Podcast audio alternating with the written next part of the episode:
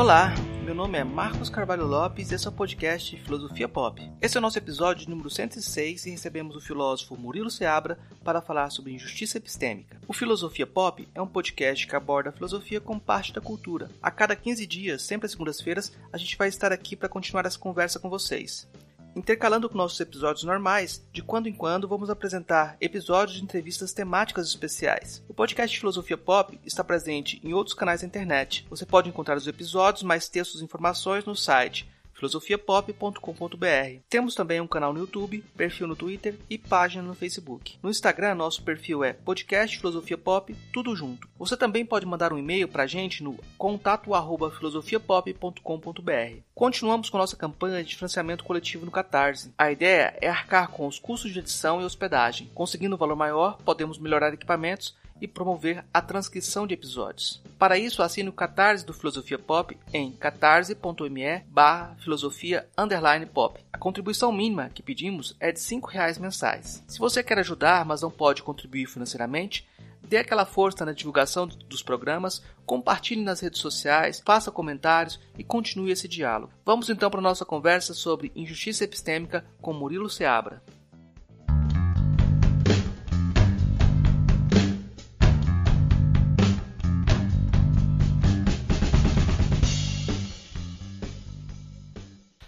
Hoje a gente recebe é, direto de Maracajaú, no Rio Grande do Norte, o Murilo Seabra. O Murilo é graduado em filosofia, é, mestrado em filosofia pela UNB, doutor em filosofia pela Trobo University em 2018, pesquisador honorário dessa mesma universidade e tem pesquisado diversas, diversas áreas, como filosofia da linguagem, filosofia política, metafilosofia, pós-colonialismo. É, hoje a gente vai conversar com o Murilo um pouco sobre a injustiça epistêmica. Eh, na academia brasileira. Né? Eu vou começar perguntando para o Murilo o que, que é injustiça epistêmica. A injustiça epistêmica acontece quando a gente comete algo muito parecido com a injustiça social, mas dentro do campo do saber, né? numa transa, transação linguística aí que envolve saber. Né? Então, uh, por exemplo, tem um, tem um texto muito bom de uma autora dos Estados Unidos chamado uh, Sally Haslanger. Eu, eu não lembro se ela fala especificamente do conceito de justiça epistêmica, mas ela fala do conceito de confiança epistêmica e, e, o que ela fala, eu acho que ilustra muito bem a ideia de injustiça, justiça ou injustiça epistêmica, né? Ela dá um exemplo assim que é mais ou menos assim. O, o nome do artigo dela é Estudando quando se é um estudante negro. Estudando quando, quando se é negro, né? Esse é o nome do artigo. E ela fala assim, cara, na sala de aula, o estudante negro que fala algo, enfim, que levanta, levanta a mão e faz uma pergunta ou levanta uma objeção que faz sentido, né? Essa objeção, essa crítica que ele faz, né? É, pode ser desmerecida só pelo fato de que ele é negro, né? A cor da pele dele pode produzir uma distorção cognitiva no professor, né? E por causa dessa distorção cognitiva, o professor pode cometer uma injustiça epistêmica. Se a mesma coisa fosse falada por um aluno branco, né? Essa é a questão, né? E se a mesma coisa fosse falada por um aluno branco? Ou então a injustiça pode pode acontecer por uma questão de gênero também, uh, ou de classe, ou enfim, porque a gente tem vários. Uh, todo mundo carrega no corpo, carrega na aparência vários índices diferentes, né? As pessoas são ao mesmo tempo homem ou mulher, ou os dois, né? Negro ou branco, ou uma mistura. Uma pessoa pode ter sofrido um acidente, tem um, sei lá, uma cicatriz no rosto, né? E tem pesquisas que mostram que as pessoas que são percebidas como mais bonitas são percebidas também como mais inteligentes, né? Enfim, tudo isso, ah, o preconceito, enfim, resumindo, né? O preconceito ele pode se imiscuir nas, nas nossas práticas epistêmicas, né? E pessoas podem sofrer injustiça né, assim como sofrem injustiça na rua, podem sofrer injustiça dentro da academia. Né? Então, é, vinculado à injustiça epistêmica, está essa ideia de preconceito cognitivo. Não dá para separar as duas coisas. Que eu te perguntar o que é preconceito cognitivo. De certa forma, você já descreveu. Pois é, cara. Eu, enfim, eu trabalhei com isso na minha tese de doutorado, né? E eu estava querendo faz, fazer o seguinte, distinguir o seguinte entre, porque a gente fala muito, né? O, o Walter Mignolo, por exemplo, né? O, o Gross Fogel, essa galera, eles falam de uh, racismo epistêmico, né, uh, colonialidade do saber, etc, etc. Né? Mas eu estava querendo, no meu doutorado, investigar a coisa não, não de um ponto de vista uh, exterior, público, cultural. Eu queria ver como é que a coisa acontece do ponto de vista de dentro do agente epistêmico, né? Então eu faria essa distinção entre entre uh, os preconceitos epistêmicos, né, que são preconceitos contra saberes, né, né o, o, racismo epistêmico, o sexismo epistêmico, né, o Boaventura fala fala muito disso, né, tal. Eu faria essa distinção. Uma coisa são os preconceitos epistêmicos. Outra coisa é quando isso distorce o próprio funcionamento do meu aparelho cognitivo. E é isso que eu chamo de preconceito cognitivo. A gente poderia até complementar a ideia de epistemicídio com a ideia de cognicídio. E uma coisa alimenta a outra, né? certamente. Quando você entra numa academia, de certa forma você é moldado em algum, de alguma forma dentro de algum jogo de linguagem, algum paradigma, etc. Parece ser muito difícil para a pessoa ser moldado e ao mesmo tempo perceber essas injustiças, porque parece que no, no molde você já acaba incorporando diversas injustiças recorrentes dentro daquele campo de saber, não é? É por aí? Ah, sim, com certeza. Uh, o curso de filosofia ele joga um monte de informação sobre a gente, né? Uh, a gente sai dele com um monte de informação, mas ele também opera uh, no plano subjetivo, né? Ele ele submete a gente a uma obra de engenharia subjetiva. E a gente sai do curso de filosofia, enfim, mais eurocêntrico, sai racista, sexista, né? Infelizmente, né? sei lá, vamos pegar o sexismo, por exemplo.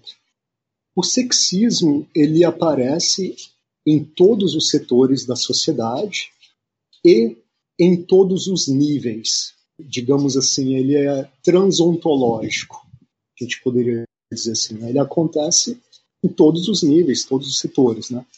Então, no trânsito, a mulher pode sofrer preconceito no trânsito, né? Tem aquele aquele dizer uh, mulher no volante, perigo constante, né? Então, esse é um setor onde a mulher pode sofrer preconceito, né? So, é, ouvir buzinada só porque é mulher, etc. Né? Uh, e a gente pode, pode e deve combater isso, né? E na academia também, a, a, a universidade não é um mundo à parte, né? Ela, ela faz parte do mundo, né? As pessoas saem da, saem da universidade, entram na universidade. Na universidade ela tem essa relação de troca constante com a sociedade como um todo. Né? Eu acho que a gente deve combater os preconceitos em, em todos os setores e em todos os níveis.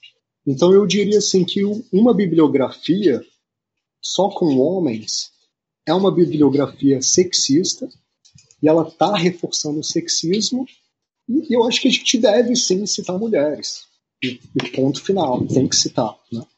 A citação de mulheres é a luta anti, antissexista no nível da bibliografia. Né? Uh, e a gente tem que fazer, fazer essa luta em todos os setores, em todos os níveis. Né? É porque esses setores eles né, influenciam uns aos outros, interagem uns com os outros e tal. Né? Tem um artigo bem interessante da Alice de Barros Gabriel, analisando a presença de autoras mulheres em livros didáticos brasileiros, né? E, enfim, eu acho que a situação é muito, é muito triste, né, cara? E todas essas coisas, é claro que quando a gente lê o livro didático, a gente não percebe né, essas coisas, a gente vai aprendendo, a gente vai sofrendo uma obra de engenharia subjetiva sem perceber, né? A gente aprende coisas sem perceber, né, também, né? Coisas que estão no plano, digamos, subproposicional, né?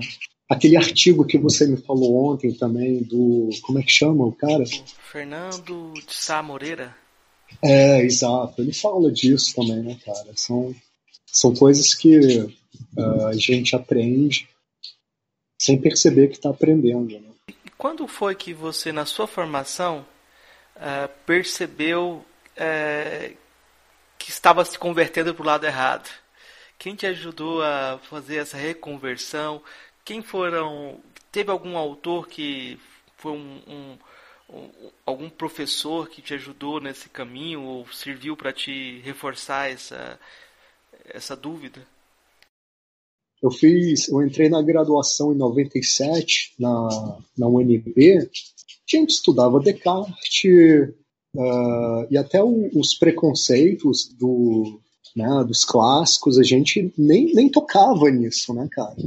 preconceito de Aristóteles, de, de Rousseau, né? O Rousseau fala que o Rousseau fala que os negros não têm o cérebro tão bem formado quanto o cérebro dos europeus, né? Enfim, tem o racismo de Hegel e tal, né? Agora, tudo isso é jogado para debaixo do tapete. Eu não sei se os professores não percebem ou se eles jogam essas coisas deliberadamente para baixo do tapete. Eu só sei que eles não fazem leitura estrutural. Porque, de acordo com a leitura estrutural, cara, você tem que realmente é, suspender o seu julgamento e você não pode ficar escondendo coisas do autor, salvando o autor, jogando coisa para debaixo, debaixo do tapete, né? Então, até isso, né, fazendo esse parêntese, é uma falácia, cara, que no Brasil se faz leitura estrutural da filosofia. Isso é uma mentira, cara. Isso é uma mentira. Eu nunca vi ninguém fazendo leitura estrutural. A leitura, né, a aplicação do método estruturalista de leitura ainda está por ser feita. Nem isso a nossa academia. Mas o texto do Oswaldo Porchat Pereira, para mim, foi uma bomba, cara. Foi o texto assim que que me fez assim pensar, caramba, o que, que eu estou fazendo aqui nessa graduação, né? O que, que eu estou fazendo aqui? Mas ele foi uma bomba, cara, porque eu tomava muita porrada no departamento, né? Então, é aquela história assim, cara. É só a empregada doméstica que pega o elevador de serviço, é só ela que sofre. Repor. Quer dizer, é só a empregada doméstica que pega o elevador social ao invés de pegar o, elevador de serviço, é só ela que sofre represálias, né? É só ela. Se você vai sempre ali pelo elevador de serviço, ninguém vai te dar uma porrada, né, cara? Então, quando você, né, a mesma história lá é, nos Estados Unidos, né? Se, se o negro sempre vai pro, pro banco de trás do ônibus, ninguém vai reclamar, né? É só quando o negro senta, senta no banco da frente aí sim que a cordialidade desmorona, né, cara? Que esse que toda polidez desmorona, né? Que o que toda harmonia desmorona. Então, durante a minha graduação em filosofia, eu saí do meu lugar sem perceber que eu estava saindo, né? Tipo, eu eu entrei no elevador social, sabe? Eu não sabia. Eu não sabia que era proibido entrar no elevador social. E tomei porrada, né? E, e fui tomando uma porrada atrás de outra, né, cara? Então, sei lá, eu tinha feito vestibular para o curso de filosofia, não tinha feito vestibular para o curso de história da filosofia, né? Ou, enfim, de pseudo-história, porque também não tem nada de história, né? Se, se o que a gente estuda é história da filosofia, então a revista Caras é uma revista de sociologia, né, cara? Enfim, eu tinha entrado no. Eu fiz vestibular para o curso de filosofia. Então, para mim, eu achava que estava lá para filosofar, para pensar, para refletir, para criticar, para, enfim, né? Teve uma vez que foi, foi muito foi muito violento para mim, foi uma coisa emocionalmente muito violenta, né? Eu escrevi um texto, cara, eu fiquei, na verdade, eu fiquei, sei lá, um ano escrevendo um texto, enfim, pensando muito, assim, sobre, sobre questões né, relacionadas com li linguagem e subjetividade, né? Eu tava, é, na época eu tava lendo muito Wittgenstein, né, cara? E naturalmente eu comecei, enfim, eu meio que peguei o fio da meada e fui, tipo, levando a análise adiante, né? E, e tentando entender o funcionamento de certos termos psicológicos, né? Assim como ele, enfim, assim como ele faz, né? E aí, cara, eu escrevi, enfim, eu escrevi muito. Aí eu lembro que, que uma vez eu vi uma palestra lá, na, lá no departamento que tinha a ver com, com as coisas que eu estava escrevendo, coisas que eu já estava escrevendo há um ano, né? escrevendo para mim mesmo. Né? E aí eu fui lá, cara, no, no meu arquivo, eu tinha feito um arquivão do, de umas 100 páginas de anotações e tal. Aí eu selecionei um 10 páginas né? Com as coisas mais, com as melhores, as melhores coisas e tal, né? Eram, enfim, eram observações meio Wittgensteinianas, mas também se desvi desviando de Wittgenstein e tal, né? Meio que alargando e, e também mostrando a necessidade de transformar um pouco o, os instrumentos conceituais dele, né? Aí eu dei isso para um professor de lógica que estava estudando Lacan. E eu achava que o cara ia ser receptivo, ia ter um, e a gente ia ter um diálogo interessante, né? Bom, aí o cara, enfim, aí na semana que vem encontrei com ele, eu perguntei: "E aí, você leu meu texto? Texto, tal?" Aí ele: "Ah, não, não tive tempo." Aí na outra semana: "Ah, você leu meu texto? Ah, não tive tempo." Enfim, de tanto pressionar ele, ele acabou lendo, né? E aí quando eu encontrei com ele, sei lá, um mês, dois, três meses depois, não sei quanto tempo depois. Eu perguntei para ele, e aí, você leu meu texto? Aí ele falou, ele deu uma risada assim, né? E falou, é, eu li sim. Você escreveu um belo conto de fadas hegeliano. Bicho. Assim, é... que porra é essa, né, cara? Que porra é essa? Uma agressão totalmente gratuita, né? não falou nada do conteúdo que eu escrevi. Isso foi, isso foi simplesmente uma alfinetada, uma cotovelada, né? Uma, enfim, truculência, pura e simplesmente, né, cara? E então eu achava, cara, que os professores simplesmente eram truculentes, né? Que eu tinha tido a má sorte, né, de entrar num departamento que por acaso tinha uma proporção grande de professores truculentos, né? professores fechados, despreparados, né? ignorantes. Só que aí eu li o texto do Porchat e aí eu comecei a conectar os pontos, né, cara? Então o Porchat realmente foi uma bomba para mim, né? Foi a primeira vez assim que eu que eu comecei a pensar sem ainda conhecer essa expressão, né, no problema da justiça epistêmica, né? Eu vou, vou te pedir para para explicar um pouquinho do conteúdo do texto do Porchat, porque muitos dos nossos ouvintes não conhecem também. O texto do Porchat ele é muito interessante. É um texto da década de 90, do final da década de 90, se não me engano. O nome do texto eu acho que é Discurso sobre a pesquisa em filosofia aos estudantes de filosofia. É uma coisa mais ou menos assim, né? E ele fala algumas coisas interessantes. É um texto também muito mal visto, assim, é um texto meio ridicularizado por, por alguns professores da USP, né? Eles se referem a esse texto do Porchat como porchatada, né? Que é um, uma expressão malévola, né? Mesquinha, só para rebaixar o que o Porchat fez. Porque o que o Porchat fez foi dar uma, um baita porrada uma baita porrada na USP, né, cara?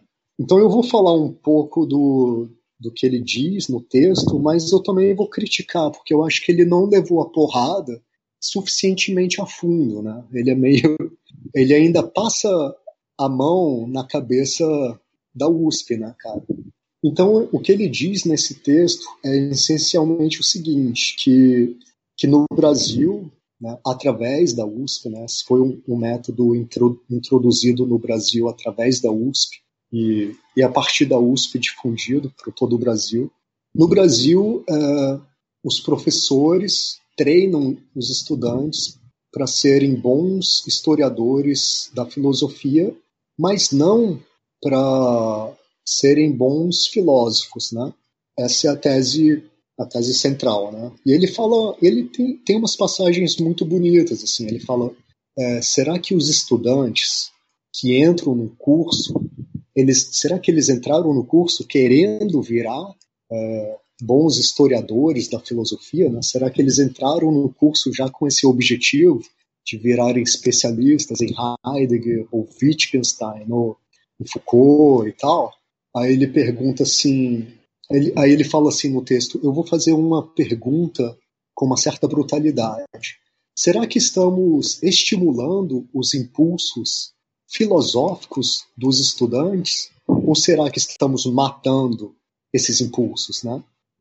Então é um texto que tem, enfim, tem uma boa intenção ali, tem um, ele tem uh, uma pegada libertadora, né, contestadora. É um texto bacana, é um texto bacana. Agora o problema, cara, para mim, o problema central do texto é que não se faz leitura estruturalista uh, uh, nos departamentos de história da filosofia. Isso é realmente uma deturpação dos. É, tirar o. eliminar o racismo de Hegel é deturpar Hegel. Tirar o, o racismo de Rousseau é deturpar Rousseau. Né? Então, a, os professores né, de história da filosofia, entre aspas, estão ensinando uma história completamente deturpada, né? Estão distorcendo, estão distorcendo, cara ou deliberadamente, ou por ignorância, ou pelas duas coisas. Né? Enfim, então, então os estudantes realmente saem deformados, pelo, né, saem do curso deformados, pelo menos em dois sentidos. Primeiro, nesse sentido do, do Oswaldo Porchat, que eles não saem filósofos e acham e saem do curso achando que é impossível filosofar, que não é o lugar deles filosofar, né? E segundo, que eles saem com uma visão totalmente deturpada da história da filosofia. Né? Uma história, uma compreensão totalmente deturpada é, dos clássicos. Né? Como que você desenvolveu sua pesquisa sobre a academia brasileira? Foi é, a partir do doutorado ou já tinha feito alguma coisa no mestrado nesse sentido? Cara, então, é, eu tinha sofrido muita porrada no, na graduação, né? Então, quando eu li, é, na época que eu li o, o Porchat, eu acho que eu tinha acabado de ler o Anticristo, né? Então, tipo, você misturou ali, cara, é, é, nitroglicerina ali com, com uma faísca, né, cara? E, e cara, é, enfim, então, na época saiu saiu de dentro de mim um grito, né? um manifesto muito grande. Eu escrevi, sei lá, umas 100 páginas assim de um texto chamado Arte de Analisar Poeira.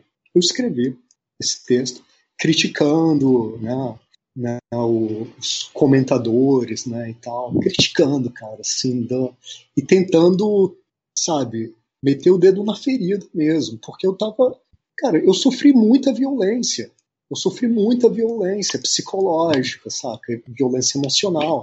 Então eu resolvi dar um troco, né? Então a, a primeira coisa que eu escrevi era assim que o, os comentadores, né, o que está no, no âmago do comentador é inveja, é inveja.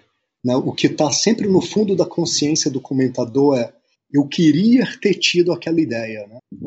Então, cara, eu, eu foi só é, só dedo na ferida. Escrevi um texto de 100 páginas, só dedo na ferida, que eu chamei Arte de Analisar Poeira, e eu preguei na frente do departamento de filosofia. Né? E, cara, isso gerou.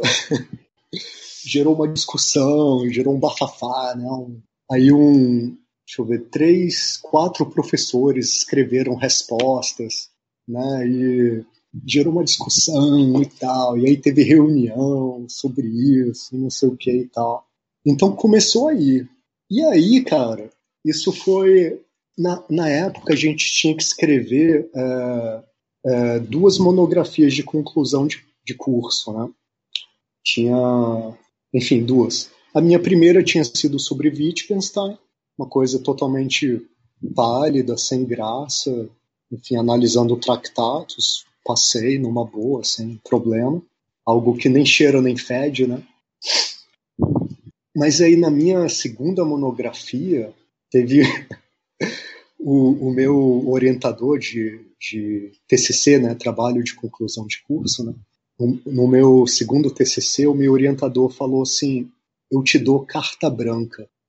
Ele se arrependeu depois, né? Mas ele falou e, e cara, e aí eu escrevi um texto escrevi, enfim, ele me deu carta branca, eu escrevi o que eu queria, eu não escrevi um trabalho sobre um clássico, sobre eu coloquei as minhas viagens. Eu estava muito interessado em, nessa interface filosofia e literatura.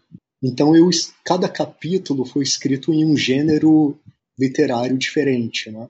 Eu fiquei transitando entre aforismo, ensaio, uh, carta, sabe? Enfim, eu fiquei transitando entre gêneros e tal. E, e eu escrevi esse texto, apresentei botei palavrão também, botei palavrão no meio do texto uh, uh, e apresentei como monografia de conclusão de curso, né? Como esse foi meu segundo TCC. E aí a minha defesa estava marcada para uma quinta-feira e a cada, a cada duas semanas, sempre na quarta-feira, tinha uma reunião do departamento, né? uma reunião de colegiado. Na minha época, as regras uh, tinham regras, né? Tudo é regido por regras, né? Tem um regimento interno. Então, segundo as regras, uh, era assim: o orientador uh, tinha lá o orientando e na hora da defesa o orientador convidava até no máximo dois examinadores para a banca, né? De, de TCC, né? Aí, um dia antes da minha defesa, que estava marcada para quinta-feira de manhã, teve uma reunião de colegiado e o departamento mudou a regra.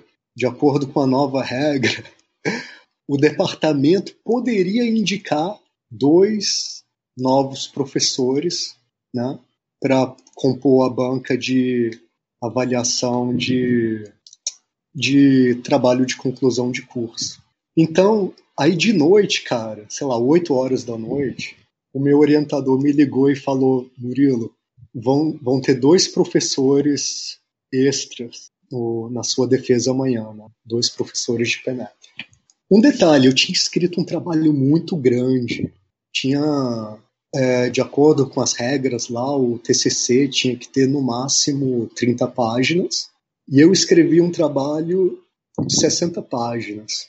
Mas eu também eu, não gostava desse padrão de, de Times New Roman, tamanho 12, espaçamento 1, 1,5. Sempre achei muito feio. Gosto de espaçamento simples. Né? Enfim, e, uh, então possivelmente o meu trabalho tinha aí umas 90 ou 100 páginas, né? Uh, apesar de eu ter entregado uma versão com 60 páginas. Uh, Bom, isso é um detalhe importante, porque será que o, esses novos professores tiveram tempo para ler né, o trabalho que eles foram avaliar, né, cara? Será que eles leram, se deram o trabalho, né? Enfim, a reunião de colegiado terminava às seis da tarde, né? E, e só foi defi definido isso, né? Que, enfim, enfim. Aí, pronto, cara. No, aí no dia seguinte apareceram, né? dois novos professores que não tinham sido convidados. Né? Uh, Quinta-feira de manhã, né? Quinta-feira de manhã apareceram lá. Um professor de ética, né? e o outro lá de epistemologia. Uh, o professor de epistemologia, enfim, aí tem a arguição, né? Eles têm que justificar a nota deles, né? O professor de epistemologia me deu zero. E, e ele começou a arguição dele falando assim: ó, ó, eu vou dar zero, porque o que você fez não é filosofia. E blá blá blá, blá blá blá, não pode fazer assim, não sei o quê, tem que formatar, tem que seguir as regras da ABNT, blá blá blá, blá blá blá, blá blá blá. E além do mais, o que você fez não é original, porque muitos filósofos já fizeram isso. Blá blá blá, blá blá blá, blá blá blá, blá blá blá. Quer dizer, ele falou, cara, duas coisas ao mesmo tempo, que não era filosofia e que não era original porque outros filósofos já tinham feito. Como assim, cara? Como é que você. Né? Isso ouvindo de um professor de epistemologia. Né? Isso, é, isso é uma coisa bem interessante. Eu só fui entender esse tipo de. Enfim, ou sou, esse tipo de ero, erosão cognitiva, né? Tipo, o cara não percebeu a própria contradição, né? Ou então ele percebeu e, e realmente foi é, é, desonesto, né? Uh, enfim, a, a, teoria psicanalítica ensina para gente que as pessoas uh, podem uh, cometer lapsos de raciocínio por motivos inconscientes sem serem desonestas. Né? Eu quero acreditar que isso foi uma espécie de. Não daria para usar o termo racionalização da psicanálise, né? Porque a racionalização ela tem que ser internamente coerente, né? Então, eu diria que isso foi uma irracionalização ou uma erosão cognitiva, né? Acho que é um, dá para chamar isso de erosão cognitiva. Foi uma erosão cognitiva involuntária. Né? Ele tinha que me desmerecer de todo jeito, sabe, com todas as armas que ele tinha à disposição, né? E não percebeu que as coisas que ele estava é, falando eram inconsistentes, né? Bom, essa foi a argumentação do professor de epistemologia. E o professor de ética me deu quatro. E aí os dois professores que realmente tinham sido convidados me deram dez, né? Cada um me deu dez.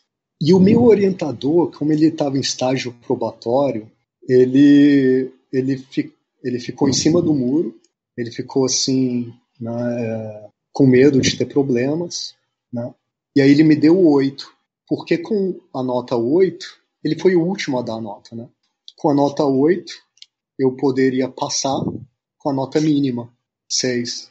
Bom, eu achei uma desonestidade, uma covardia por causa da parte dele, né? Mas também entendo, né? Ele fez uma coisa estratégica porque ele poderia ter problemas, né? Enfim, que obviamente queriam que ele me reprovasse, né? Queriam que eu fosse reprovado pelo menos ele não me reprovou, mas ficou essa coisa meio feia, meio inautêntica, né? Eu, ele ficou em cima do muro, né? Esse, essa foi uma coisa meio feia. Né? Não assumiu, ele tinha me falado, te dou carta branca e no fim das contas não assumiu, né? É, cara, então foi uma defesa super polêmica, foi uma coisa muito bizarra. Depois, assim, os departamentos, eles arquivam, né? arquivam é, os trabalhos né, de conclusão de curso. O meu misteriosamente desapareceu. Né? Provavelmente o pessoal tinha vergonha né, e, e, desapareceu. Eu fiquei sabendo que desapareceu porque pessoas, anos, alguns anos depois, né, algumas pessoas vieram me procurar perguntando se eu tinha uma cópia porque elas tinham procurado e não acharam, né? tinham procurado lá nos arquivos de, do departamento e não acharam. Enfim, eu não, não tenho. Mas eu quero publicar ainda uma versão diferente, porque ainda tem alguns textos né, do, da versão original, eu ainda tenho, uh, e quero publicar isso em forma de livro. Cara, eu não, nem lembro mais da sua pergunta, cara. Não, eu tinha, eu, eu tinha te perguntado quando que você começou a desenvolver as suas pesquisas sobre academia, essa aplicação na academia? Ah, tá Tinha bom, sido no mestrado, tá aí você buscou, voltou lá na graduação. Então começou aí com esse texto, a arte de analisar poeira, né? que eu inclusive aproveitei, aproveitei algumas passagens desse texto num livro que eu publiquei muitos anos depois, é o livro Metafilosofia, nesse livro Metafilosofia, eu tento levar adiante as reflexões do Gonçalo, do do, que o Gonçalo faz no livro dele de como fazer filosofia sem ser grego. Que esse, esse livro do Gonçalo também é só uma porrada, né? Enfim, não é um livro, não é um livro, é um livro muito contundente, né? Muito contundente, é uma porrada, mas não, não é um livro com muitas nuances, né? Ele não é um livro nuançado, né? Só, que só... nem o. Só para comentar um pouquinho, o Gonçalo escreveu esse livro no final de semana, né? Escreveu esse livro em Sério? quatro dias. Uau, é. caramba. Então é muita energia condensada aí, né, cara? É um livro excelente, é um livro excelente. É muito contundente. Não é nuançado, né? O texto do, do Porchat também é excelente. Ele é contundente, mas não é nu, nuançado. E perde um pouco de contundência por causa dessa falta de nuance. Por causa dessa falta de, né, de e está passando a mão na cabeça de, né, dos, da leitura, do método estruturalista de leitura. Está distorcendo as coisas. A verdade é mais feia. A verdade é mais feia. Né?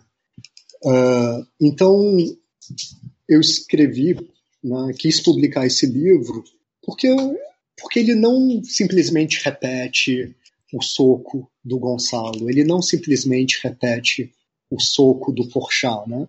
Ele, ele tenta fazer uma reflexão uh, mais nuançada e dá uma porrada mais forte, né? Esse é o objetivo. Então eu uh, eu dialogo com Porchat, dialogo com com o Gonçalo, dialogo também com o livro do Cabreira que chama Diário de um Filósofo no Brasil, né? E eu faço críticas, né, a esses textos, mas não para defender, né, essa história da filosofia que está aí, né? essa coisa que o Gonçalo chama de comentariologia e que o Porchat chama de história da filosofia. Né? Não, não para defender. Eu só critico né, esses três autores para levar a crítica mais adiante, sabe? Para deixar a crítica mais forte. Né? Mas antes mesmo de publicar isso, eu tinha continuado essa discussão, essa crítica no meu mestrado porém de forma, de forma muito curiosa. É, bom, eu tive todos aqueles problemas que eu acabei de contar lá no departamento de filosofia da UNB. Né? E aí, ingenuamente, quando eu me graduei, eu fiz a seleção de mestrado né, para entrar no mestrado em filosofia na UNB, achando que tinha alguma chance. Né? Eu fiquei em primeiro lugar na prova escrita, fiquei em primeiro lugar na prova de tradução o meu projeto, que não era é, um projeto de análise dos clássicos e tal. Eu, eu não lembro, eu acho que eu acho que nessa época o projeto, ele a análise do projeto acontecia depois da entrevista. Eu acho, não sei, porque eu não lembro da nota do projeto, não lembro de nada disso. Mas eu lembro que na entrevista, ah, sim, sim, eu acho que era as duas coisas eram juntas, a entrevista e a análise do projeto. Então, na, na análise do meu projeto, que foi a, a defesa oral né, do meu projeto, cara, eles, eles falaram que aquilo não era coisa para o departamento de filosofia, que eu devia fazer aquilo. Um professor também de epistemologia, outro professor, falou que eu devia ir para o departamento de arte, sabe? Ou de antropologia né, que aquele desdém, né, cara? Na minha época tinha muito desdém, assim, contra as ciências humanas, contra a pedagogia, principalmente, né? Tinha muito desdém, né? E aí eu fui reprovado simplesmente com esse argumento de que não era apropriado para o departamento de filosofia. E aí eu, aí eu falei, pô, beleza. Aí eu apresentei o mesmo projeto na USP, e lá eu passei nas provas e tal e tal. E lá era diferente, não tinha uma comissão, uma banca para analisar todos os projetos. Essa etapa era feita individualmente com seu orientador. Né? Então eu, eu cheguei lá, enfim, com nota alta em tudo, eu não lembro. Eu nem lembro se tinha classificação né, das notas. Que era muito aluno, né? A USP era muito aluno. Uh, eu acho que tinha mais de 90 candidatos, sei lá, era muita gente. Mas enfim, eu passei lá na prova escrita, na tradução e tudo. E aí, na, na hora de conversar com o orientador, né, que era a etapa final, ele falou assim: Ó, eu te aceito, contanto que você mude de projeto. Aí eu falei, né, porque o meu projeto não era um projeto de comentário né, dos clássicos, etc. Né? Era, um, era um projeto que tinha um componente empírico, eu queria fazer um, um estudo de mentalidades, né? um estudo ao mesmo tempo empírico e lógico né, de mentalidades. Aí ele falou, ele falou, bom, eu aceito você se você mudar de projeto. Aí eu fiquei nesse beco sem saída, né, cara? Eu podia simplesmente voltar para Brasília de mãos vazias.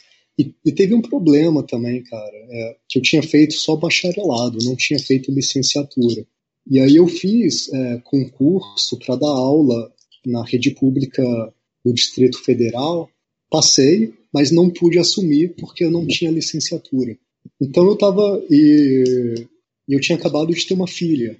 Então eu estava numa situação difícil, cara. Mais ou menos como a situação do meu orientador, né, que me deu nota 8, né, que fez uh, aquela concessão para para enfim, para não ter problemas uh, burocráticos e tal, né, para não ter problemas com o departamento. Bom, aí eu fiquei numa berlinda e falei, tá bom.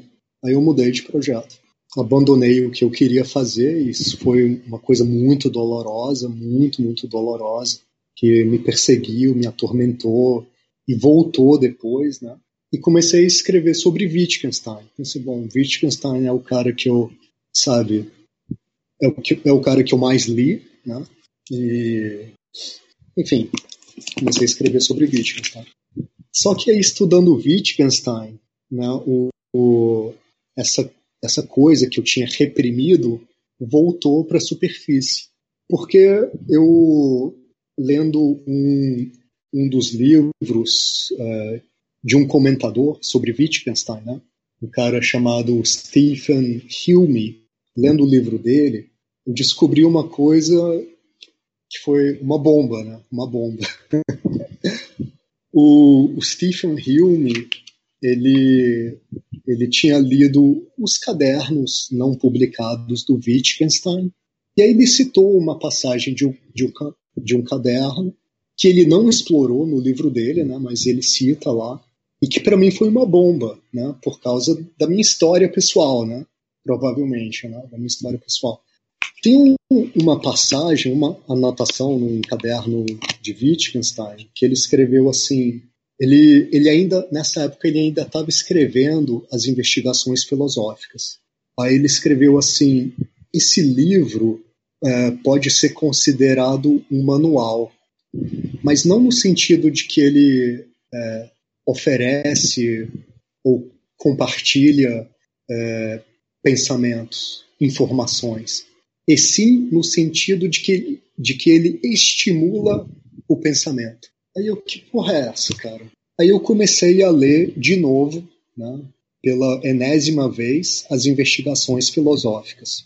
E aí, cara, aí eu tô lá lendo, aí eu cheguei lá no parágrafo 48, aí, aí eu percebi uma coisa que eu nunca tinha percebido antes, cara. E que, eu, e que eu vi também que era uma coisa completamente ignorada, apenas com uma exceção que eu conheço, uma coisa completamente ignorada pela literatura secundária sobre as investigações filosóficas sobre esse livro. Né? Eu só encontrei um, um uh, comentador de Wittgenstein que fala disso, que é o Hallett. Só ele, ele, ele observa esse detalhe, mas ele não explora, não desenvolve, né? Enfim, mas, por exemplo, o Baker e o Hacker, que escreveram, tipo, bíblias, né, sobre, uh, sobre as investigações filosóficas, né, né, análises detalhadas de cada linha das investigações filosóficas, né, isso passa completamente batido. É impressionante como isso passa batido. Bom, e e aí eu comecei a explorar isso. É que ele fala, Wittgenstein fala no parágrafo 48 das investigações, ele fala assim: vamos agora aplicar o método do parágrafo 2. que porra é essa, cara? Como assim? O que, que é isso? Aí eu voltei lá no método, eu voltei no parágrafo 2, onde ele está simplesmente criticando a, imagem agostiniana da linguagem, e comecei a perguntar, pô, cadê o método? Cadê esse método? Que método é esse? Do que, que ele está falando? Né? E aí, cara, enfim, o parágrafo 2 ele é conectado com o parágrafo 3, 4, 8, 16 e tal, e vai ali até mais ou menos, não estou lembrando agora, eu acho que até o parágrafo 32 está tudo ali muito embrincado, é uma coisa embrincada no outra. O, o, o, o, Baker e o Hacker, ele até, eles até fazem um gráfico assim, desse embrincamento, né, desses parágrafos iniciais e tal. Né? É, então a questão, a questão era, se existe um método no 2, no parágrafo 2, será também que existe um método nos outros parágrafos, né? no parágrafo 6, no parágrafo 8? E que métodos são esses, cara? Do que, que o Wittgenstein está tá falando? O que, que é isso? Né? E o, que, que, e o que, que a ideia de método significa? Né? Será que isso significa que é, ele está usando um, uma espécie de instrumento é, conceitual para criticar a imagem agostiniana da linguagem que poderia ser usado para criticar outras coisas? Né? E que instrumento conceitual é esse? Né? Que ferramenta conceitual é essa? Né? E aí, cara, eu, eu comecei a pensar sobre isso, pá, pá, pá, e, e eu fiquei tentando individuar as ferramentas de Wittgenstein, né? Tentar separar a crítica que ele faz à imagem agostiniana da linguagem das ferramentas que ele usa para criticar a, a, imagem agostiniana da, da linguagem. Né? Então eu tentei individuar essas ferramentas. E aí eu escrevi um texto, né? aí eu falei, bom, a ferramenta, do, a ferramenta número 2 é essa. Né? A ferramenta do parágrafo 2 é essa. A ferramenta do parágrafo 8 é essa. A ferramenta do parágrafo. Né? Eu fui descrevendo as ferramentas dele. Né? e falando, ó, e elas podem ser aplicadas para discutir outras coisas. Assim como Wittgenstein faz no, no parágrafo 48. Né? A partir do parágrafo 48, ele começa a aplicar as mesmas ferramentas para discutir outras coisas. Né? E, portanto, esse, esses são, sei lá, quatro ou cinco volumes, agora eu não lembro. São, acho que são quatro volumes com um volume final, um quinto volume final, que o Baker e o Hacker escreveram sobre as investigações filosóficas, né? Fizeram, é, chama Comentários Analíticos às Investigações Filosóficas. Então, o primeiro volume, que tem, sei lá, 400, 500 páginas, analisa só os primeiros, sei lá, 36 parágrafos, né? E ele, e o, o Baker e o Hacker, eles falam que nessa parte das investigações o Wittgenstein critica a imagem agostiana da linguagem e ponto final. Eles dão um título para essa parte do livro, né? Crítica à imagem agostiana da linguagem, né? Ponto final. E aí eu critiquei isso, cara. Eu falei, não. É, a crítica à, à imagem agostiniana da linguagem foi só um pretexto para ele apresentar as ferramentas dele. Porque, na verdade, o que ele queria era estimular o eleitor a pensar porque na verdade as investigações são um manual, né? Um manual. E, e isso, cara, é, é coerente com o que ele fala no prefácio das investigações. Por exemplo, no prefácio do Tractatus, ele fala assim: aqui eu resolvi todos os problemas da filosofia e ponto final, acabou a história. Né? E no prefácio das, no prefácio das investigações, ele fala assim: eu espero uh, poder estimular alguém a pensar né, com, com esse livro. Quero estimular as pessoas a pensarem. Bom, e isso também é coerente com a visão de linguagem dele, com essa nova visão de linguagem que, que ele que tem a ver com habilidades, né? Habilidades. Então ele quer desenvolver no leitor uma habilidade linguística específica que é a habilidade de filosofar, de resolver os próprios problemas com os quais ele se confronta. Não é ficar ali parafusando o parafuso que o Wittgenstein já parafusou.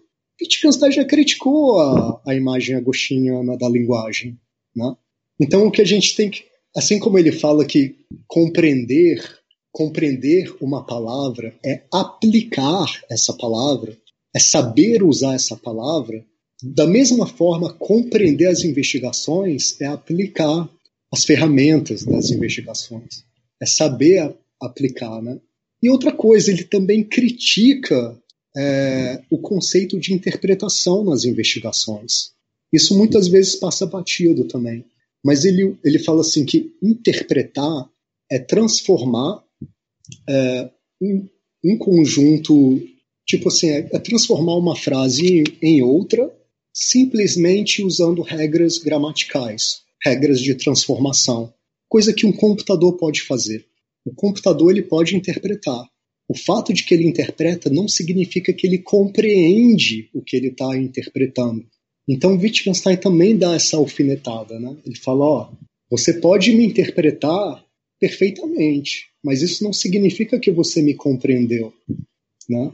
Você pode fazer uma interpretação né, exata do meu livro, mas isso um computador também pode fazer, né? Isso não mostra compreensão. Então ele distingue nitidamente entre interpretar e compreender. Ele faz isso onde ele discute a noção de regras. Né? Ele fala que o cara que interpreta a regra, isso não, isso não quer dizer que ele sabe aplicar a regra. Né? Não quer dizer nada. Né? A, a, compreensão se mostra na aplicação. Né? Então a coisa se amarra muito bem. Né? E Wittgenstein era um cara muito assim, de querer amarrar tudo. Tudo, tudo, tudo, tudo, tudo, tudo. Né? E a coisa se amarra, de fato se amarra muito bem. Né? Ele fala de método nas investigações, fala de habilidade, fala de capacidade, fala que é, compreender não mostra, ou fala que, que a compreensão é da ordem da capacidade e não da ordem da interpretação, né? Ele fala tudo isso e aí, cara, aí eu escrevi o, aí o aí pro meu orientador lá da USP, aí eu escrevi tudo isso para ele. Aí ele falou: "Você tá louco, tá louco, você tá louco". Ele falou assim: "Não, não dá". Antes, antes eu tinha escrito para ele um texto sobre o argumento da linguagem privada que ele gostou muito. Foi texto puramente exegético, né? Só explicando, né? E aí, aí quando eu mandei esse texto para ele, defendendo que era um erro de interpretação interpretar as investigações filosóficas, ele falou: não, cara, você tem que voltar. Ele falou assim: aquilo que você escreveu sobre a linguagem privada está muito bom. Você tinha que voltar nisso aí. E isso que você escreveu é pura loucura, não tem nada a ver. Não tem nada a ver. Aí eu falei para ele, cara, mas eu estou disposto a defender, porque eu acho que é defensável, né? Tem na Wittgenstein realmente escreveu isso, está lá no Stephen, Stephen Hume, é, é, algo que não é explorado na literatura secundária, né?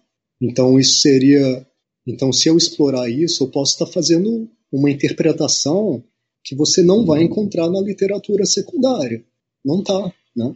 Aí ele falou, não, isso, então ele não me deixou é, defender a minha interpretação de Wittgenstein. E eu, eu tinha lá, cara, todas as evidências, né? Tinha, enfim, eu tinha argumentos, tinha argumentos. Ele não me deixou. E eu falei, bom, eu não vou voltar a escrever exegese, porque para mim isso é um erro de interpretação. Né? Você está cometendo um erro de interpretação. E e aí, enfim, chutei o balde, foi o fim da história. Aí, né, então aquele aquele demônio que eu que eu soterrei, né, acabou vindo à tona, chutei o balde e, enfim, ele tentou até me, me convencer, enfim, ele escreveu uma carta, né, bonita para mim, falando que eu falando que, que não era bem assim, que no mestrado ele, ele usou uma metáfora ele fez uma comparação que é assim, ó, no mestrado, é, ele fala assim, o seu, o seu dever, o que eu pedi para você fazer foi escrever um trabalho sobre a Sinfonia de Beethoven. Só que ao invés de você escrever um trabalho sobre a Sinfonia de Beethoven, você escreveu uma sinfonia ao estilo de Beethoven, né? Então dá para ver que você entende Beethoven, dá para ver. Eu não tenho dúvida de que você você domina Wittgenstein, você domina né, o, o aparelho conceitual Wittgensteiniano muito, muito bem. Né? Apesar de que o que você escreveu não é uma obra-prima como as investigações. Né? O que você escreveu não é uma obra-prima como as investigações filosóficas. Mas dá para ver que você compreendeu, você absorveu a coisa. Só que o, o seu papel como mestrando não é compor uma nova sinfonia. O seu papel como mestrando é escrever sobre a sinfonia de Beethoven. Entendeu? Não deu, não deu, cara. Enfim, aí, enfim, acabou a conversa, né? Eu não tinha. Aí eu, enfim. Então, na verdade, essa reflexão sobre. Enfim, eu acho que isso foi uma super, super, super injustiça epistêmica. Né? Ele reconheceu que o que eu.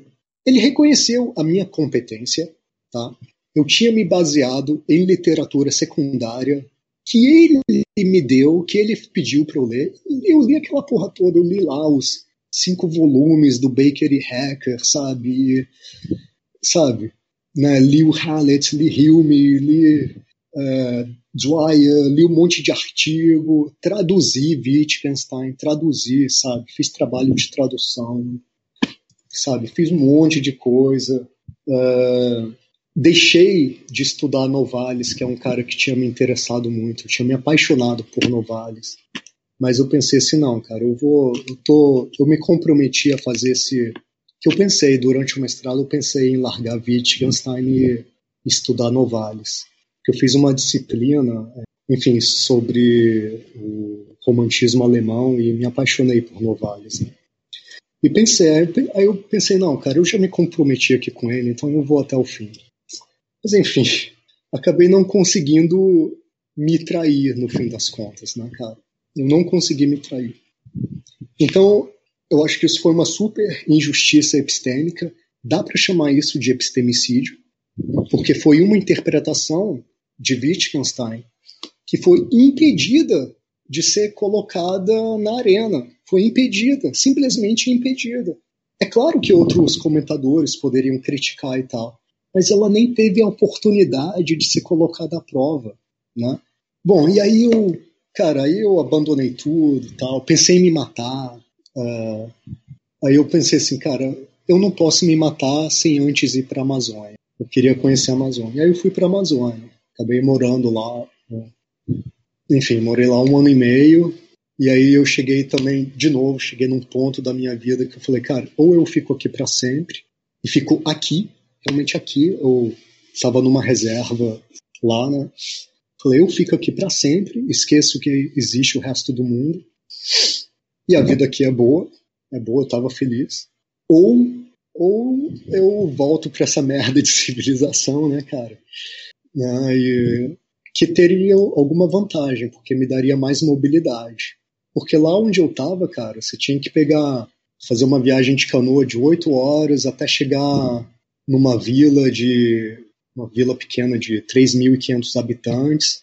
Aí de lá você tinha que pegar ou um aviãozinho é, monomotor para ir até a cidade, enfim, mais próxima, onde tinha aeroporto, né? Aí que desse aeroporto dava para ir para a capital, né? E da capital. É, ou, ou tinha que. Cara, podia ser uma viagem de canoa de dias, né? especialmente na seca, né? Quando o nível né, dos rios, né, que eu tava ali, cara, nos, né, que os, os rios eles vão, né, cara, entrando pela floresta e tal, vão ficando menos volumosos, mais rasos e tal, né, e, e eu tinha conseguido é, trabalho como professor lá, mas com salário de professor, cara, eu nunca ia conseguir pagar passagem de é, de no mínimo três aviões para voltar a visitar minha família é, em Brasília. Nunca, entendeu? É, então eu tinha que ficar lá para sempre ou, ou voltar para a civilização, né? Voltar para Babilônia. E eu voltei para Babilônia. E aí, cara, eu voltei para Brasília. E uma situação meio complexa, assim, meio difícil também, porque, cara, eu, assim, enfim, difícil, cara. Tava difícil, velho. Então eu resolvi tentar de novo entrar na UNB para terminar o mestrado, né? Uh, depois, se quiser, eu posso te contar os, os detalhes aí, por que por que que eu resolvi abraçar essa alternativa. Né? Mas o, o Cabreira, uh, o Júlio Cabreira, você conhece ele? Sabe, sabe quem ele é? Sabe, né? Conheço. Tá. Conheço, sim, o, Ca conheço. o Cabreira, ele, ele gostou do que eu tinha escrito sobre Wittgenstein, né? Eu, eu mandei algumas notas para ele e tal, ele gostou, ele falou, pô, interessante, é, é desafiador e tal. Aí ele gostou e aí ele mandou para um outro especialista em Wittgenstein e esse especialista falou que era absurdo, que não tinha que não tinha nada a ver com nada. Aí o Cabreira resolveu comprar a briga. Ele falou: beleza, se você quiser defender isso aqui, eu eu aceito você como meu orientando. E aí eu fiz o processo seletivo, passei, né, e, uh, e defendi. Isso escandalizou os novos professores da USP que tinham acabado de chegar lá na UNB, né? De certa forma, eu fui favorecido por, por algumas aposentadorias que tinham acontecido no meio do caminho, né? Que isso foi quase 10 anos depois, né? Mas também tinha entrado uma nova geração uh, que, que vem com essa ladainha, essa, história mal contada de leitura, método estruturalista de leitura, né? esse papo furado. E esses três professores realmente se escandalizaram, cara, com, porque o título da minha, o título isso ficou público, né? O título da minha da minha dissertação foi, uh, eu não lembro direito agora, mas é algo mais ou menos assim. Foi um título inclusive sugerido pelo Cabreira. É, por que é um erro de interpretação interpretar as investigações filosóficas? Então, algo mais ou menos assim. Uh, eu queria ter colocado outro título. Tá? Eu queria ter feito referência às ferramentas né, no, no título, mas ele, ele, sugeriu esse título e falei, ah, tá bom. Talvez porque ele também quisesse né, comprar briga, não sei. Né? Mas aí no dia da minha defesa, cara, esses, esses três professores uspianos entraram lá para para assistir minha defesa e cara eles ficaram é, atrapalhando a defesa. Eles ficaram rindo no fundo, fazendo comentários. É, é, e aí o Cabreira, ele voltou para trás. Es, esses três, eles tinham sentado no fundo da sala, né? Os três professores sentaram no fundo da sala e ficaram ironizando, fazendo piada e tal, né? É, durante a minha exposição oral. E aí, os membros da banca é, durante, enfim, durante a minha exposição oral, esses três professores ficaram lá cochichando e não sei o que, rindo e fazendo piada, e isso atrapalhou os membros da banca. Teve momentos que eles não conseguiram me entender por causa do barulho no fundo da sala. E aí o Cabreira se voltou para eles e pediu silêncio. E aí eles saíram da sala. Foi uma, uma situação bem. É, Teve um, um professor uh, que ficou indignado com isso e, e, e, sugeriu, falou, Murilo, você devia uh, entrar com uma reclamação formal, eu não lembro do nome disso, enfim. Aí eu fiz lá uma reclamação formal, aí eles negaram que isso tinha acontecido, sabe, né? A gente mas o fato é que eles entraram no meio da apresentação e saíram no meio também, né, cara? Do, Uh, enfim. Enfim, então até até na defesa foi uma coisa meio polêmica. Uh. E aí no, no doutorado, o meu objetivo não era voltar nessa questão. Não era voltar né, nessa questão de justiça epistêmica, de comentador, etc. Não. O que eu queria era simplesmente fazer uma pesquisa filosófica empírica. Era o que eu queria, desde o mestrado, era o que eu queria. E, mas aí aconteceram outros percalços. Não, não pude fazer o que eu queria fazer, que era um projeto inspirado em Odera Uruka, né? que Odero Oruka tem essa ideia de ir em sociedades tradicionais e entrevistar os pensadores das sociedades tradicionais, né? que esse foi um, um programa de pesquisa que ele desenvolveu uh, em parte como reação à, à etnofilosofia, né? Então eu queria fazer isso no Brasil. Eu queria até entrei em contato, né, com uh, com povos indígenas, né, com lideranças indígenas, com uh, eu tive um, um contato legal com enfim, eu tive contato legal com o pessoal, até porque eu tinha morado na Amazônia, tinha, eu também tinha morado, morei no Acre, morei no Amapá, sabe? conhecia, enfim, sou amigo até hoje, né, do pessoal. Uh, mas, enfim, questões que estavam fora do meu controle eu não consegui. E aí eu me voltei de novo para o projeto de uh, injustiça epistêmica, mas eu também queria trazer algo novo para o debate, né, cara? E aí eu quis explorar a ideia de colonialismo cognitivo, né? Será que a minha questão era, claro, o Porchat já descreveu um aspecto do colonialismo, o Gonçalo já descreveu também, o Walter Mignolo, Henrique Dussel, Grossfogel, etc, etc, etc. Muita gente, né?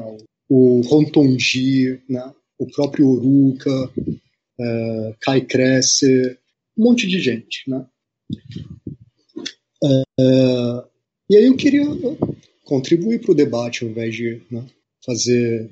Não sei porquê, cara. Eu sempre tive essa impressão de que o sentido de fazer, de escrever algo, é, é contribuir para o debate, sabe? Nunca, nunca reescrever. Já está escrito, pô. Para que reescrever o que está escrito, né? Uh, se eu não tivesse algo para dizer, né, para que escrever? Né, pra quê? Então, uh, aí eu resolvi fazer um experimento para testar a hipótese de que esse colonialismo uh, filosófico, esse colonialismo cultural, esse colonialismo epistêmico, eu queria testar a hipótese de que ele afeta o aparelho cognitivo. E aí eu fiz um experimento fiz um, uh, um teste de, uh, do que em inglês eles chamam de implicit bias, né? de vieses inconscientes ou preferências implícitas, né? Uh, e eu detectei, eu apliquei, eu fiz um questionário, apliquei aqui no Brasil e detectei o seguinte, que para exatamente o mesmo texto, né, exatamente a mesma teoria, né? a comunidade acadêmica de filosofia tende a dar, numa escala de, de menos 10 a mais 10, 1, em média, né? 1,98, não, 1,96 ponto a mais para o texto se o autor dele for francês ao invés de brasileiro. Então, o mesmo texto, né, foi isso que eu fiz. Eu peguei enfim, eu troquei a nacionalidade né, do, do autor do texto, pedi para os respondentes avaliarem, né, para diferentes respondentes avaliarem o mesmo texto. Né. É como essas pesquisas que fazem nos Estados Unidos de, de preconceito no mercado de trabalho. Né. Eles pegam exatamente o mesmo currículo, né, aí em 50 currículos botam o nome de uma mulher e em 50 currículos botam, botam o nome de um homem, e aí distribuem, e aí esperam né, para ver quantos de cada são chamados para entrevista. Né? Usei, usei esse tipo de metodologia. Só que eu não usei currículo, porque se eu tivesse usado né, um currículo de um, de um acadêmico brasileiro e contrastado isso com um currículo idêntico de um acadêmico francês, eu estaria avaliando preconceito contra é, capacidade em potencial para desenvolver trabalhos relevantes, originais, etc. Não. Ao invés de fazer isso, eu botei um texto, eu botei o produto final né, da capacidade e apareceu esse resultado. Né? nós brasileiros tendemos a achar que um, um texto é melhor, mais original e merece mais ser publicado, né? quer dizer, merece mais ser colocado na arena pública quando ele é escrito por um francês do que quando ele é escrito por um brasileiro. Mas tem vários detalhes aí. Eu não sei se você quer que eu entre em detalhes e tal, né? Eu, quero, eu quero sim. Eu acho que a gente podia é, amarrar bem essa, essa questão. acho que é, é, claro que é perfeitamente possível você desenhar um, um questionário, né, um instrumento de coleta de dados que não vai coletar nada, cara. Se você fizer um, um instrumento de coleta de dados mal pensado, não vai aparecer, o fenômeno não vai ser capturado. Então você tem que tocar na ferida. Você tem que tocar na ferida onde dói, né? Por exemplo, nós brasileiros achamos que nós podemos, nós estamos autorizados a escrever trabalhos competentes sobre Kant, sobre Hegel, né? Existe que é um mito, é um mito, mito. Né? Pelas por causa das coisas que eu já falei, né? mas é, a comunidade acadêmica brasileira de filosofia acredita que ela é de que acredita que ela é competente do ponto de vista exegético, né? Então, se eu tivesse usado como isca, né? Isca no meu no meu instrumento de coleta de dados, se eu tivesse usado um texto sobre Kant né, e, né, e colocado uh, né, e contrastado, né, uma interpretação de Kant feita por um brasileiro com a interpretação de Kant feita por um francês, né, provavelmente ou possivelmente, eu não sei, não dá para saber sem fazer experiência, né, mas possivelmente eu não teria capturado essa tendência a favorecer os franceses. Né? Então, né, eu teria jogado a isca e não ia teria feito um trabalho imenso e não ia, e não ia ter pescado nenhum peixe.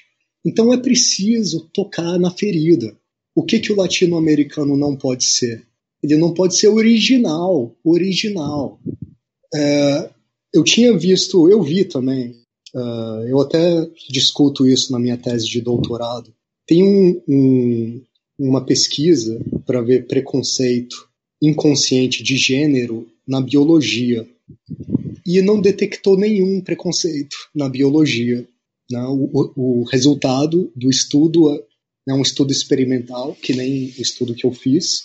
O resultado é que ah, hoje em dia não existe mais preconceito de gênero na biologia, que agora né, as mulheres são vistas tão, tão competentes quanto os os homens biólogos, né, tal, as biólogas e os biólogos são tratamento igual, né? Essa foi a conclusão do estudo. Mas teve um problema metodológico fatal, que é esse, esse problema metodológico.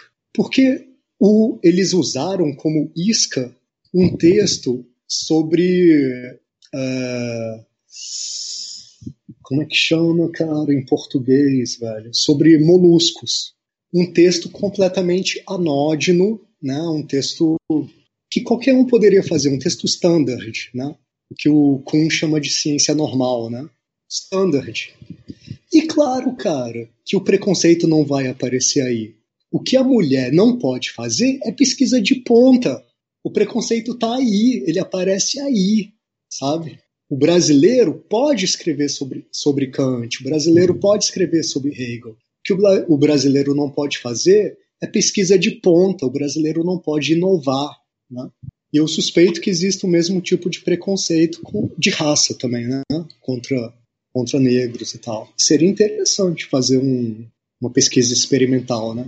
mas tem que ter esse cuidado metodológico. É, mas eu acho que o preconceito, todos os tipos de preconceito, de nacionalidade, de raça, de gênero, né? inclusive o de raça, ele se manifesta de forma especialmente perversa, é, não reconhecendo a sua capacidade de fazer trabalho de ponta.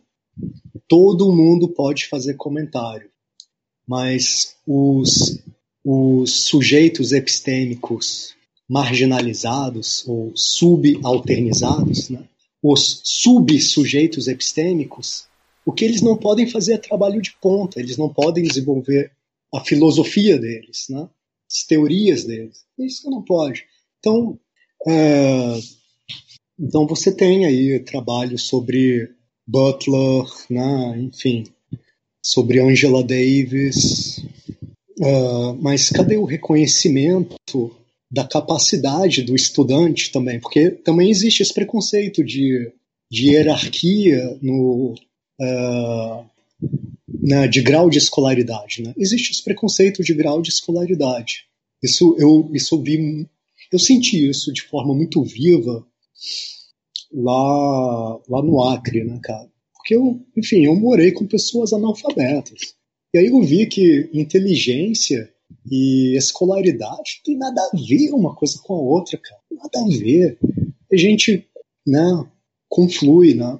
E eu acho, cara, que, cara, bicho, é, é um mínimo de respeito com a inteligência do, do estudante. Cara, o cara já fez a graduação aí de quatro anos. Se o cara quer fazer, se ele quer escrever uma tese de doutorado, ou de, de mestrado, ou de doutorado, sobre as ideias dele, se ele quer desenvolver as ideias dele no mestrado, cara, é um mínimo de respeito, cara. É um mínimo de confiança que o professor pode ter na formação que lhe deu, cara. Se você é um professor que confia na formação que você deu, sabe, pro, pro aluno, né, pro estudante, se você confia na formação que você deu, se você confia em si mesmo como professor, você tem que deixar o estudante de mestrado desenvolver as ideias dele. Se ele se ele quiser. Não, acho que não pode obrigar, não pode falar, não, você quer escrever sobre Oder Uruca, mas não, não pode. O que você tem que fazer é desenvolver suas ideias. Não, cara, não, também acho que não. Mas tem que ter espaço, tem que deixar, tem que deixar, sabe? Cara, eu eu dei aula na UNB, uh, eh, que eu era bolsista, né? Fui bolsista lá durante o mestrado e e aí o Cabreira me pediu para dar aula. Cara, eu recebi cada trabalho genial, cara, de estudantes, até de estudante do primeiro semestre. Você que é professor já deve ter visto isso, né, cara? Trabalhos geniais, cara. Trabalhos muito bons, cara. De, de primeiro semestre, porque eu dei aula de introdução à filosofia, né? Então tinha gente do primeiro semestre também escreveu coisas muito boas, né? Trabalho de final de disciplina muito bom muito melhor do que coisa que a gente vê publicada em, em revista acadêmica de filosofia. Então tem uma coisa muito esquisita aí, cara. Tem uma coisa muito esquisita. Eu acho que é importante criticar todos os preconceitos radicalmente. Preconceito de nível de escolaridade, de raça, de gênero, sabe? Uh, todos. Não pode dar trégua para nada. Nada. Eu, eu queria fazer uma pergunta, eu tinha pensado nessa pergunta quando você estava falando, mas é importante. É, quando a gente faz um trabalho metafilosófico como o seu, é, ocorre um efeito que é o efeito saída da caverna, né? É aquele efeito assim, o meu ambiente é todo degradado e só eu que vi a luz. Como é que você percebe essa sua relação com a academia? Eu acho que o meu, eu acho que você já, já respondeu, cara é um ambiente, eu acho, eu acho, eu realmente acho que é um ambiente todo degradado. Existem é, existem focos, né, de coisas interessantes, mas é, né, são focos que, que, estão crescendo, né? Ainda bem que estão crescendo, né? Mas de maneira geral, cara, o nível todo é muito ruim. Inclusive o nível das leituras estruturalistas, porque nem isso, nem isso é feito com rigor no Brasil, nem isso. Eu acho a situação muito deprimente, cara. É tipo é um eurocentrismo barato de, sabe, segunda categoria, que nem sequer faz análises sérias de Rousseau, de Hegel. Não, não são análises que podem ser consideradas sérias. Não são. Tem todo um verniz, né? gramaticalmente está tudo bem escrito tal. Falta pensamento, falta profundidade, falta Falta tudo, cara. Falta tudo. É, eu vou partir para três perguntinhas que eu faço para todos os convidados, que são as seguintes. É, primeira, o que é filosofia? Cara, eu acho que uma boa forma de ver ou descobrir o que é filosofia é olhar para o mainstream, né, para a filosofia acadêmica dominante e colocar um não na frente. Então, fazer filosofia é fazer o, o que essa, essa galera não faz. Né? Uh, fazer filosofia é fazer aquilo que ela não deixa você fazer. Né? Essa é uma forma, mas é uma definição negativa, né? uma definição que se define pelo seu oposto. Né? Para definir a coisa por ela mesma, eu diria assim: uh, a filosofia é uma atividade crítica de reflexão. Essa é uma definição mínima, mas eu gosto das definições mínimas, eu defendo as definições mínimas. Uh, e eu, você quer que eu desenvolva um pouco isso? Por que, que eu defendo as definições mínimas? Uh, você vê, no início do século XX, por exemplo, vamos ver a, a disciplina de história. A disciplina de história tinha uma definição super inflada. História era o estudo dos acontecimentos políticos do passado. E ao longo do século XX, cara, né, apareceram historiadores querendo fazer outras coisas, né? História dos preços, história cultural, né? história. Uh, uh, enfim, história de tudo, né, cara? Hoje tem história de tudo. Né? Então, essa definição ela foi sendo reduzida uma, uma coisa a definição de história não perdeu, que é a referência ao tempo. Então hoje, né, história é estudo dos acontecimentos no tempo. Assim como a geografia. A geografia também passou por um processo semelhante. E hoje a geografia se define como o estudo do espaço. Então você pode estudar o ambiente doméstico na geografia. Né? Tem, eu, eu li um artigo fantástico de geografia feminista, fazendo um estudo uh, quantitativo dos lugares ocupados por mulheres e homens dentro de uma casa. Né? Então, isso é, isso é geografia, estudo do espaço. Né? Uma definição mínima que abre para muita coisa. Então, eu gosto dessa definição mínima de filosofia, que abre para muita coisa e realmente fecha para o que ela não é. Pensamento de direita não é filosofia. Né? Então, enfim, eu gosto de definições mínimas. Eu, eu gosto especialmente dessa definição mínima, porque ela abre muito, né? ela bota exigências muito modestas, muito modestas. Reflexão crítica, muito modesta, cara. Isso, isso não coloca muros. Ah, agora você tem que escrever sobre Kant, agora você tem que escrever sobre Hegel. Não coloca muros. Essa definição ela abre demais mas ela também coloca em questão se o seu comentário sobre Hegel é filosofia. Ela coloca isso em questão. E o pensamento de direita está automaticamente excluído, né, cara? É, qual, filosofia, qual ou filósofo que mais impressionou daqueles que você conheceu pessoalmente? Que eu conheci pessoalmente, que mais me impressionou? Cara, eu, eu tive a sorte de conhecer o, o Rontondi, né? lá no Congresso Mundial de Filosofia da, que aconteceu na China, ele foi. Então, eu, enfim, mas eu já conhecia a obra dele, né, cara? Eu já gostava, eu cito ele no doutorado e tal, né? Uh, é, cara, eu acho que o Cabreira é um pensador muito. Ele tem muita verve, né? Tem muita potência de pensamento, né? No Cabreira. Um cara que eu conheço pessoalmente. Uh, eu gosto muito da Gale. Ela é muito comprometida politicamente, né? Eu acho que a filosofia tem que ser de esquerda, né? não tem pensamento de direita não cumpre as condições mínimas, né? De, de crítica, né? reflexão. E, então eu, eu gosto dela. Eu não saberia, enfim, é, eu li muitas coisas dela. não saberia dizer se ela é original, mas, por exemplo, ela escreveu um, um texto sobre é, a metodologia do Oruca, né? que foi o melhor texto sobre o Oruca que eu já li, cara. É um texto muito, muito bom, cara. Se ele não fosse tão extenso, até eu até traduziria para o português, porque, enfim, essa é uma metodologia que a gente precisa aqui no Brasil, né? Precisa. Qual o nome completo dela? Gail? Gail Prisby. Prisby. Só para a gente pegar para o ouvinte. É, qual o seu filósofo favorito, o filósofo favorito? Ah, cara. Uh, cara, se for totalmente sincero, né? Abrindo o leque, tá? Abrindo o leque sem botar barreiras de escolaridade, de nada. É, é, um, é um cara que pouquíssima gente conhece, pouquíssima gente conhece. Publicou muito pouco, exatamente por escrever coisas boas demais para o nível dele, né? É, né? É bom.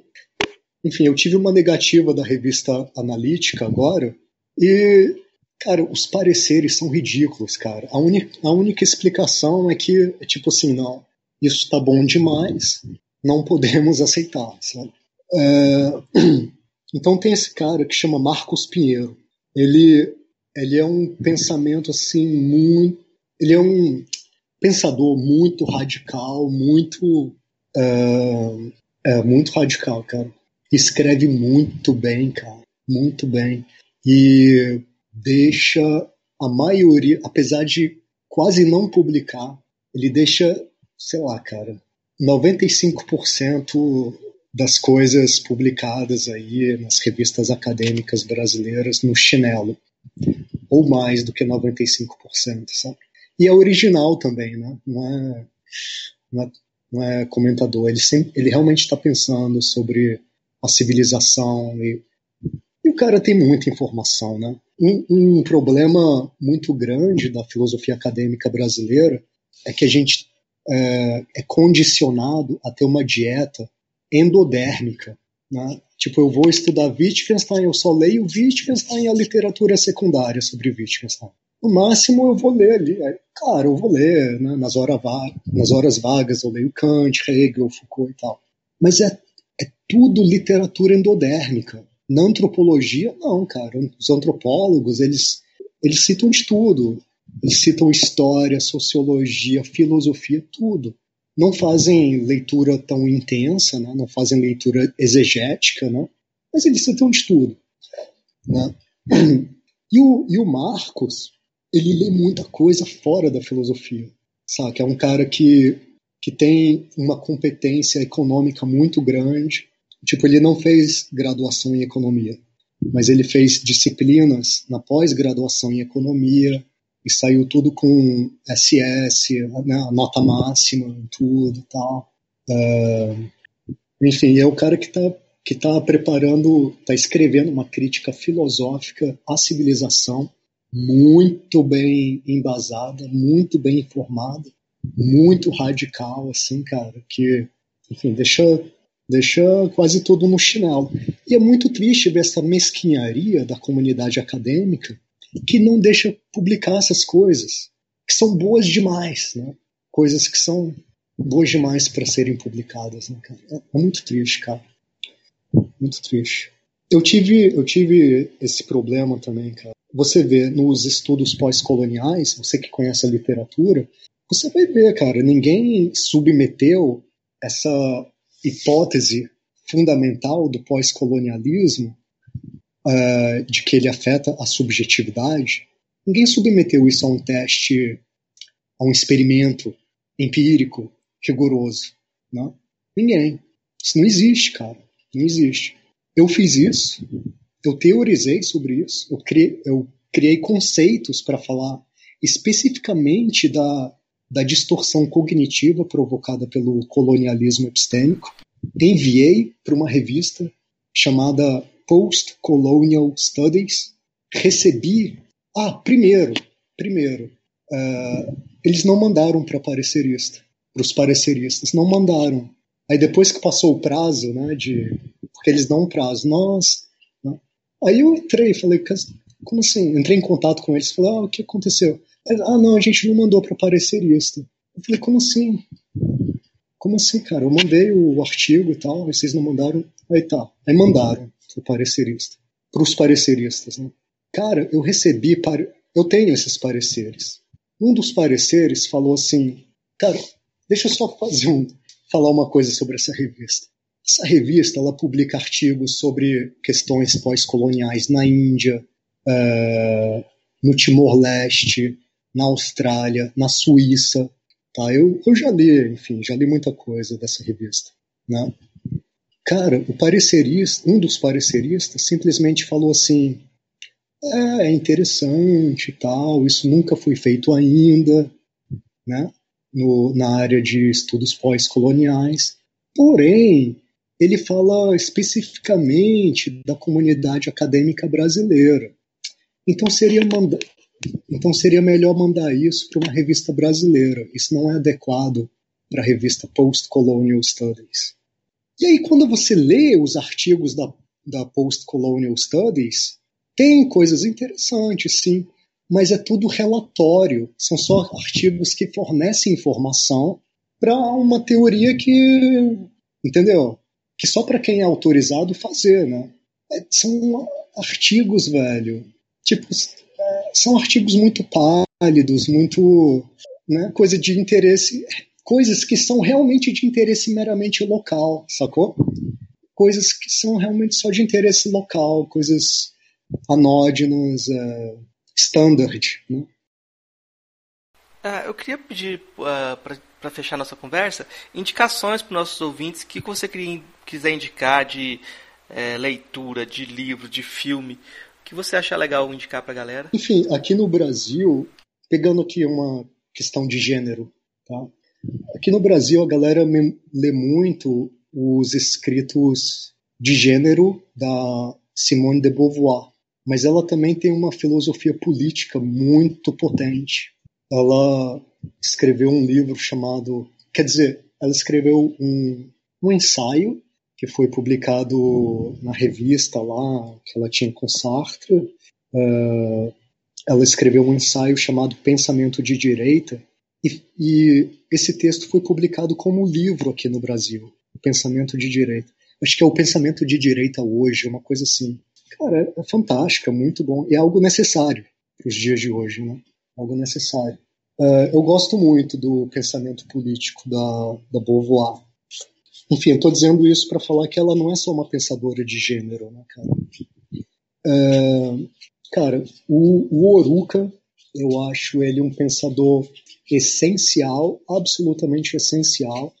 Eu acho que deveria ser feita sei lá, no mínimo, uma antologia de pensadores africanos com pelo menos um, um artigo do Oruka, pode ser um artigo do Oruka falando da, dessa metodologia que ele desenvolveu, uh, que é a pesquisa com, com filósofos, com sábios pensadores de sociedades tradicionais, né? Eu acho isso, sim, cara, é, tem uma força explosiva gigantesca essencial fazer isso. Uh, aliás, voltando na Beauvoir, cara, eu. Não, enfim, não, deixa Beauvoir. Uh, cara, vamos torcer para os editores e os pareceristas das revistas serem menos mesquinhos e publicarem o Marcos, porque o que ele escreve é realmente chega a ser assustador, sabe? É algo, algo tão impactante, é uma crítica tão contundente à civilização, e eu acho que é isso que a gente tem que fazer mesmo, né? criticar a civilização em todas as dimensões em todos os níveis, né? que é assustador. Né? Se a gente não fizer uma crítica assustadora, cara, tem, tem que fazer coisas assustadoras, tem que causar assombro, né, velho? assombro. Tá certo. Eu, eu eu vou indicar para os ouvintes. Eu acho que vale a pena dar uma olhada nas entrevistas que o, que o Murilo tem dado sobre o trabalho dele. Tem várias revistas que publicaram entrevistas, né? Que você falou sobre as suas pesquisas, né? É, eu acho que vale a pena também ir atrás de alguns autores que a gente conversou sobre eles aqui hoje. O Júlio Cabreira, o Diário de um Filósofo no Brasil, o do uh, Gonçalo, uh, de Como Fazer Filosofia, né? Uh, eu sempre indico do Gonçalo um artigo que é anterior ao de Como Fazer Filosofia, que é Novos Mundos, Velhas Filosofias. Que nesse artigo ele, ele desenvolve muito mais demoradamente as coisas do que num livro maior. É muito curioso, porque como o livro foi feito em um final de semana, é, é um artigo anterior e o Gonçalo tem a virtude de não lembrar aquilo que já escreveu. Ele esquece. Então, ele, ele não volta a revisitar os argumentos. Ele faz outro texto, né? É, então, esses autores desenvolvem uma metafilosofia muito interessante. Depois. Manda né? para mim esse artigo. Eu, aí eu vou... Tem? Oi? Oh, manda para mim, cara. Tem, tenho sim, tenho sim. Você vai ver que é, é melhor que o, que o. Argumentativamente é melhor porque ele aponta para a cultura brasileira como fonte de ah, inspiração ah, para fazer filosofia, sabe? Aí, para mim, eu trabalhei com Caetano, Legião, etc, etc. Para mim é uma coisa bacana. Mas uh, eu ia indicar aqui uns, um, dois autores que saíram da filosofia e foram fazer literatura. Um é o Roberto Gomes, que escreveu A Crítica da Razão Tupiniquim, e aí ele foi fazer literatura. Antes de fazer, o primeiro livro, romance dele, foi Alegres Memórias de um Cadáver, Alegres Memórias Póstumas de um Cadáver, um retrato ah, é? do ambiente acadêmico. É bom? Né? É, em que o, no Alegres Memórias Póstumas de um Cadáver, ele descreve a situação de um, de um professor que morre lá e você vai ter uma universidade em que o reitor quer resolver tudo com, uh, com etimologia de palavras. Se a gente chegar às palavras uhum. corretas, a gente vai resolver os problemas. Então, tipo, é uma universidade bem Legal. tupiniquim também. Uh, e o outro que saiu da filosofia também, uh, com todo o mérito, é o Raduan Nassar. Né? É o Raduan Nassar também estava fazendo doutorado na época do, do golpe, volta para o Brasil, vai fazer jornalismo, escreve uns livros, joga os livros na gaveta, vai ser fazendeiro.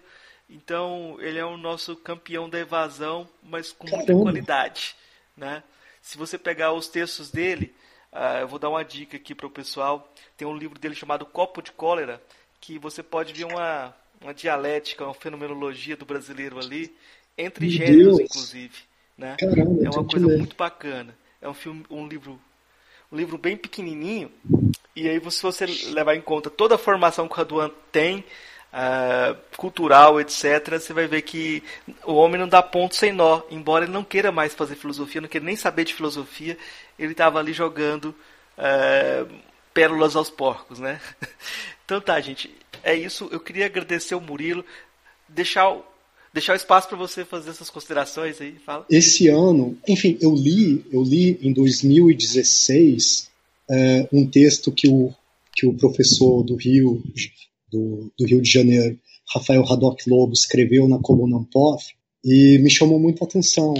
E aí, cara, esse ano eu fui procurar para ver se ele tinha escrito mais coisas e achei uns textos fantásticos. Ele tem um texto dele sobre FPB, Filosofia Popular Brasileira, onde ele apresenta esse projeto de uma FPB. Cara, sensacional. Filosofia das macumbas e Uh, ah, também o, o, Luiz Rufino e o, e o Simas, né? Ciência Encantada das Macumbas, né? Caraca, genial, cara. Adorei, adorei, adorei. Também adorei um texto do Anderson sobre os candomblés. Caraca, que lindo, que texto lindo, cara. Enfim, tem muita coisa aí sendo feita, muita coisa.